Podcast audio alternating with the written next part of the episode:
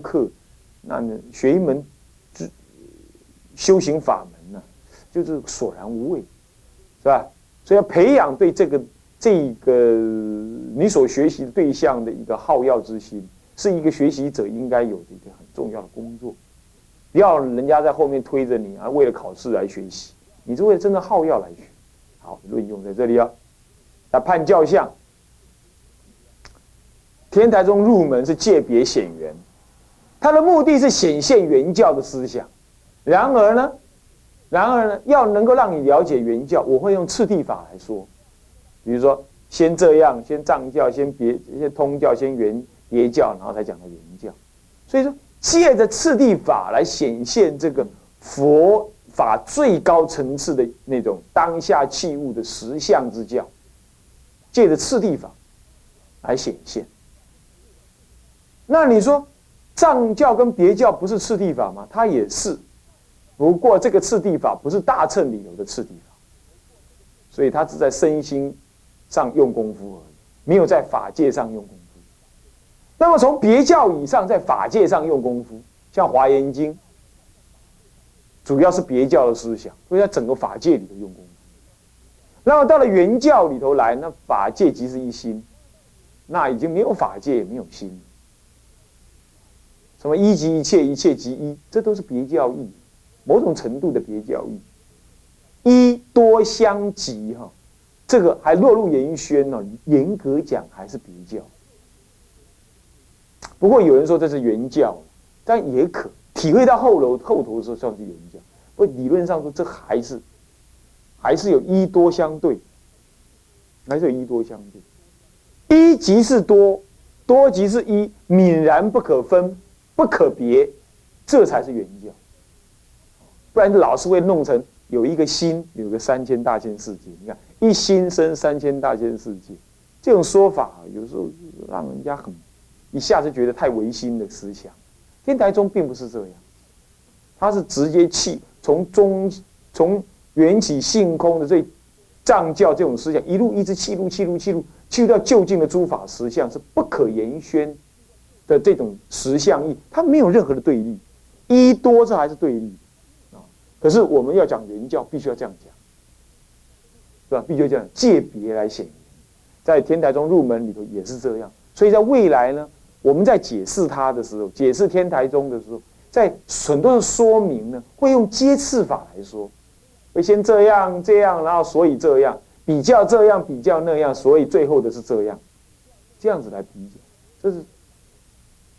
所以他天台宗这个教相到底是什么？基本上是原教。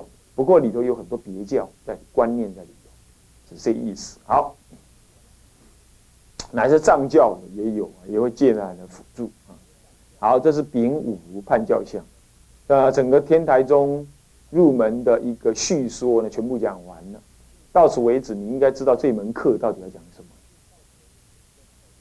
这门课以上这样子，我们回顾一下天才中入门的这个主要的大纲。讲纲啊，讲纲那里啊，所谓的甲一叙说、细说、甲二正说、甲三流通，是吧？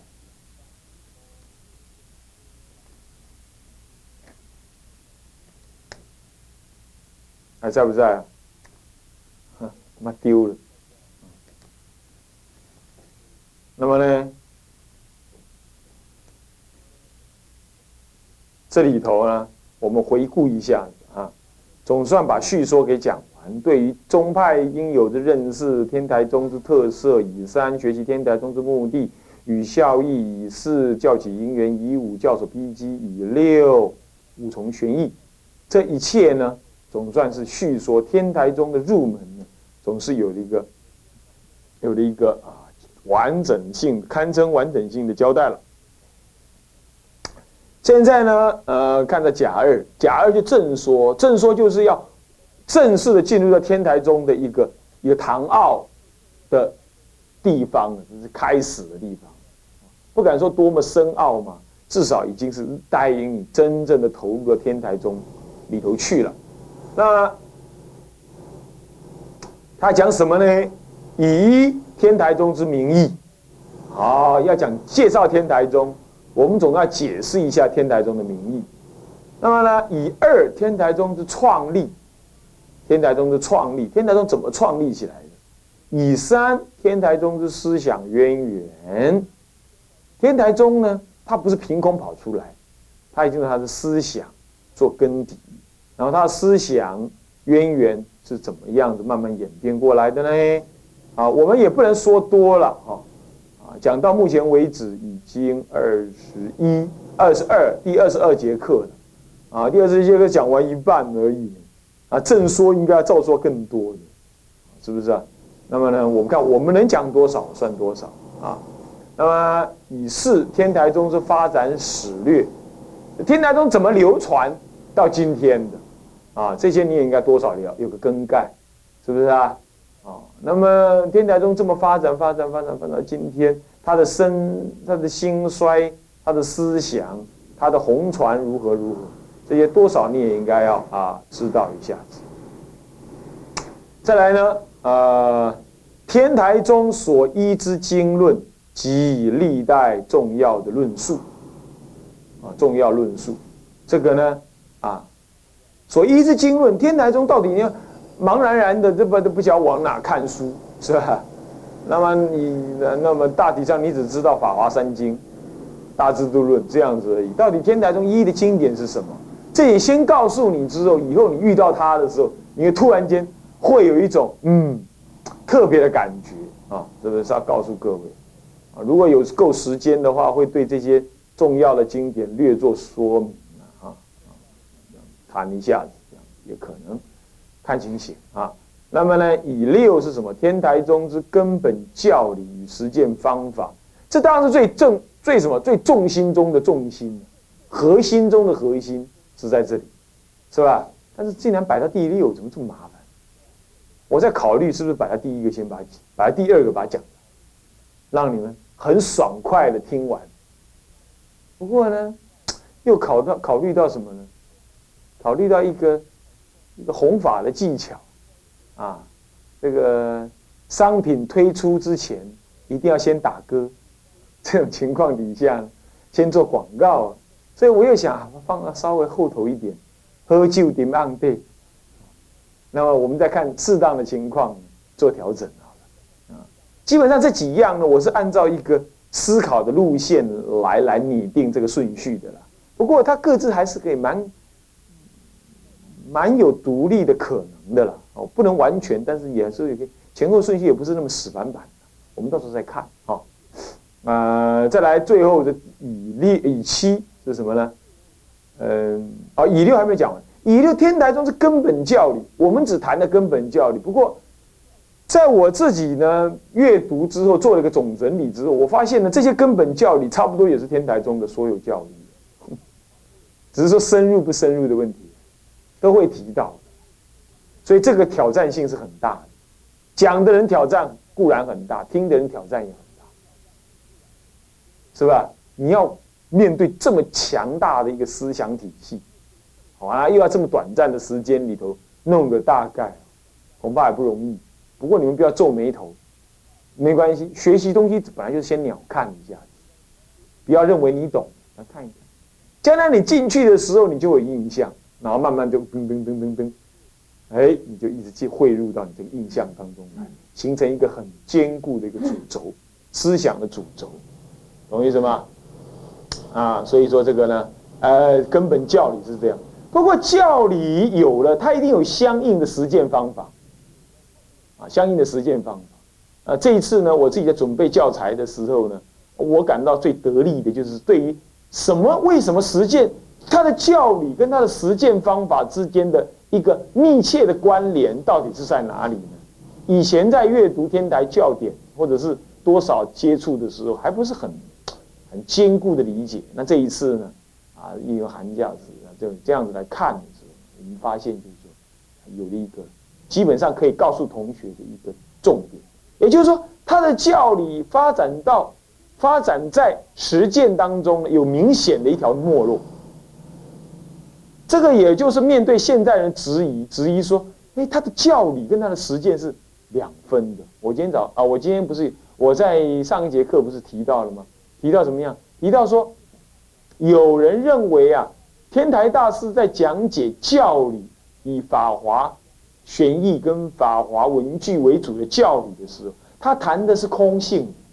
可是怎么怎么到讲到实践法门的那个呃摩诃止观的时候呢？哎，就讲唯心的呢？那么他有人是现在的人有人这样质疑过。那我发现了这种质疑的时候。当然，我也会觉得这个质疑是不是空穴来风？我要去理解。那么，经经过我理解的结果呢，我发现啊，天台教法是一贯的，这教理是这样，那么它实践就是这样。不过是用的语句怎么样，它的用词很被那些断章取义阅读的人很快的就把它给弄成弄错了啊，是这样。这到时候我会告诉各位，这件事情蛮强调的。啊，蛮要强调的。那么如果是这样子的话，接下来呢，以七呢是天台宗在中国佛教中之地位啊与影响。那这个呢，就是比较接近尾声的了。在中国佛教是地位与影响，就是说他到底在中国佛教站在什么样重要地位？我告诉你，到目前为止还是执牛耳的地位。你说那不是禅宗吗？是的。禅宗在实践风格上确实是这样，可是禅宗的教理少，他禅宗教理是各跟通于各宗派，啊，有人参这个，有人学那个，他就用他的禅宗是指的说他见性，了解佛法最根源的意义在那里，但在教理上，他就运用了他宗派的教理来说明的相当多，相当的多，或者依经来说，所以说你要讲教理上的影响的话呢？那么天台宗的影响简直是无以复加。那么我们会从传承的历历代的传承当中来展现这样的意义，来展现这样的意义。最后呢，又提到了一个影响，那就在中国佛教影响，我们就尽可能的把那些影响的痕迹啊标举出来，让你是知道。你比如说南山律宗最明显，他就提出一个原教宗这个思想。原教这个思想，他也用法华涅盘，啊，然后他把四分律呢讲成大乘律去。你看像这样子就最明显的唯佛一乘的观念的影响，对不对？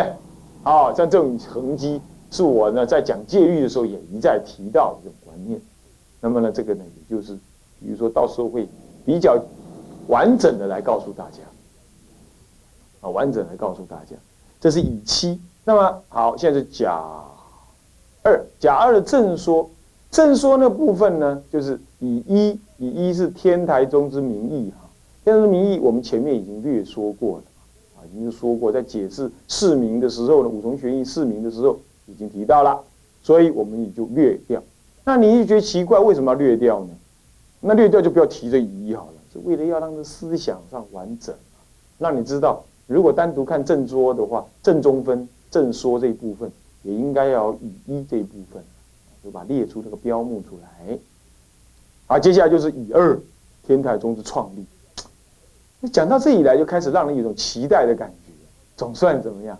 要看到天台宗浮现出来，到底天台宗怎么样子被创立的呢？可是呢，还是不要那么早的说出它的创立的事情。怎么样？先调熟一下，告诉你历史文化的背景。然后告诉你佛法教理的背景，然后才把天台智者大师给抬出来，是不是啊？不过呢，有时候又想一想，要去了解历史文化、佛法教理，这个是太庞大。要谈到要要谈到什么样子一个一个一个范围呢？这个有时候也真是松紧拿捏啊，这还不一定很容易，不一定很容易。因此，我打算怎么样？就对一个。大时代先做一个鸟瞰的说明，大时代先做鸟瞰说明，这个历史的上上说明。所以在这地方呢，我想我必须要先各位声明的，丙一、丙二跟丙三，我搞不好会揉在一起讲，有时候会必须这样。你比如说，当我讲到智者大师生平的时候，可能又会跳到历史上的一个文化事件上来再看他，懂意思吗？你比如说。讲到他三十八岁一个最重要、人生最重要的天台大师最重要的三个阶段当中的第三个转力点的阶段，就是他三十八岁，重新从金陵离开。第一个重要阶段，第二个重要阶段就是所谓他大苏山，呃，不，呃，他在呃那个啊，对，大苏山的时候呢，怎么讲呢？啊，大悟，大悟。大苏山大悟是在慧思禅师座下悟的，可是第一个呢，这这是第二个，第一个时期是谁呢？在大贤山阅读了《法华经》《法华三经》，以及阅读种种的经典，也学习戒律，在慧旷律师座下学习，所以他一生有三个很重要的学习过程。第三个阶段呢，是他自己自修的，也就是他悟后，经过弘法立身再去自修。很有意思哦，他不是悟后立刻去自修，他悟后就去讲经，然后累积一些资粮之后，再重新舍离，然后再自修，然后自修之后再再成就，成就之后就一路讲经说法到入涅盘。六十年的岁月，十八岁出家，扣起来才四十二年，四十二年成就这么大的事业，实在很吓人啊，实在很吓人。那么呢？那么呢，这个当讲到这个的时候，我们就要提到，比如讲到三十八岁的时候，我们要提一提当时的时代环境是怎么样，然后才会你才会很很立体的，我们讲很立体的知道说智者大师在三十八岁的心情是什么，然后他看到了什么，他感受到了什么，所以他怎么样？不然我们老是在佛法的立场上看啊，他就厌离世间。然后呢，住山修行，这是很平面，也很单薄，无血无肉，你懂吗？当你加入了历史、地理、文化的背景，乃至于这个佛法的背景，呃，进去之后呢，哦，这整个思想的，这是智者大师就活生生的活在你心中，他是一个在历史当中面对着很多的社会周边的因缘，而他做这样子的决定。这样子在阅读一个人，你才能深刻啊，你才能深刻。所以你要一生研究智者大师的话，应该用这种角度去研究，必须把他的时代的前因后果全部研究。你说为什么要这样？很简单嘛。你比如看你好，你就以你来说，或者我任何一个人，你看我们活在今天，我们都会知道今天社会发生了什么。台湾在选总统，已经选过去了。怎么怎么怎么那你一定有这种想法啊，就是选总统是这样这样这样这样，对不对？民主今天谁谁不了解民主这两个字，对不对？立法院谁不知道？那你有了立法院这个观念的时候，你在当你来出家的时候，你跟人家相处是不是也有那种民主立法这种观念？最大的环境会影响着一个出家人的一个思想。那你说如果是这样做，那个出家人他的。解脱难道是由世俗的因缘所引所产生的吗？那又不对，那又不是，是他有那个影响。可是当他进入到他的内心，这社会文化的影响，乃至于佛法周边关系的影响，进入他的内心的时候，他会经过调手转变，成为一个向道上会的这种运动，那这种运作。而我们作为一个后代的人，应该学的。就是要学这个这个机制，学习他怎么面对时代，然后在面对时代的时候，他怎么应应，然后他怎么转成他自己的修行，将时代共业的因缘转化成为内在修行的资粮。你该学这个，而这个是亘古不变的，自古到今不变。你比如我打个最比最大的比方，智者大师三十八岁的时候呢。这个皇储讲经可以为他怎么样？可以为他停罢朝三日来讲经。他进的金陵之后讲经啊，所有的高僧大德来听他讲经，还有那个年纪大的大长老竟然这样说呢：说啊，我就是这么老了，不能够追随这位智凯大师学习。要是我将来再年轻十岁，不知道多好。我现在就要死了，希望下辈子他能带领我学佛。那高僧大德，那长老这样讲话的，那个时候他才三十岁出头呢。以他这样子的一代宗师又这么年轻的情况，他受到这么大的推崇，结果他三十八岁照样把这丢光光。那个皇帝呀、国王啊、宰相啊，送送送送到城门以外，送二三十里，他头也不回就走了，然后继续修什么？去修他的苦恨。带了五六个人这样子去修他的苦恨，然后后来人越来越多了，是这样。你想想看，这给我们今天有什么样的启示？给我们今天什么样的启示？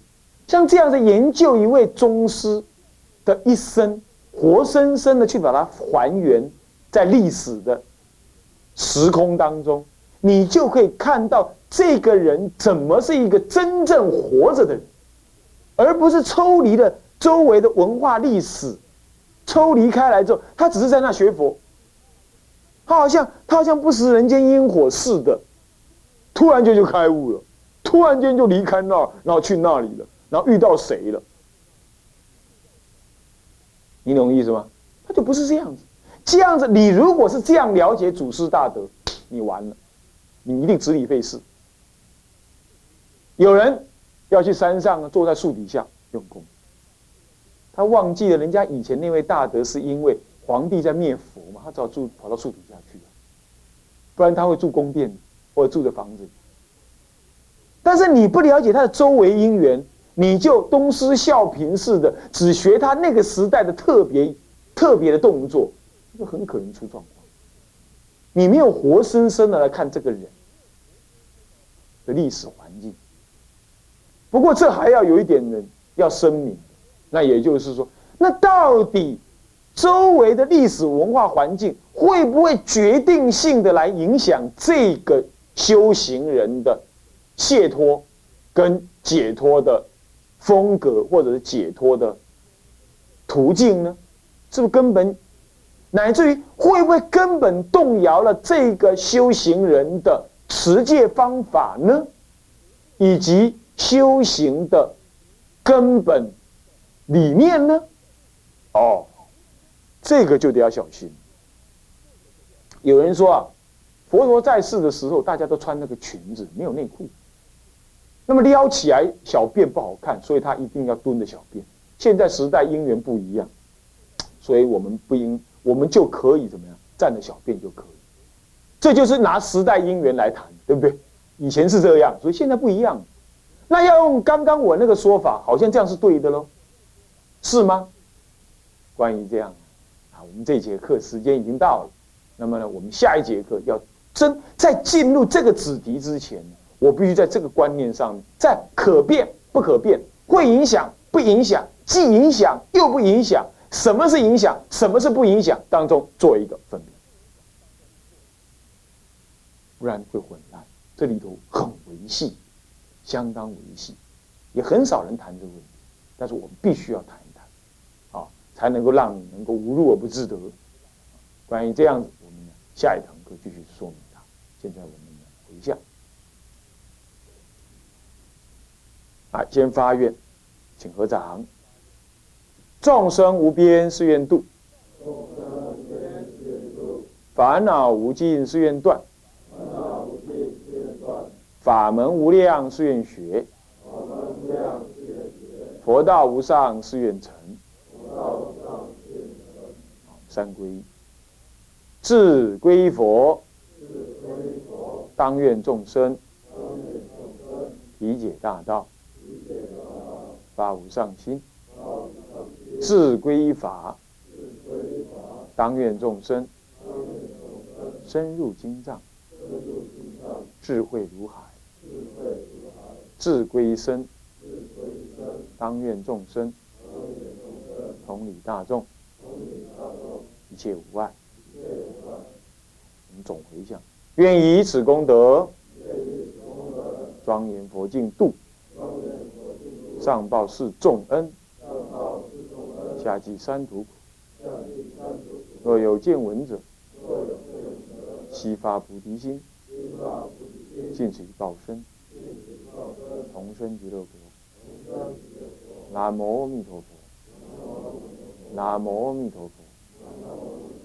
南无阿弥陀。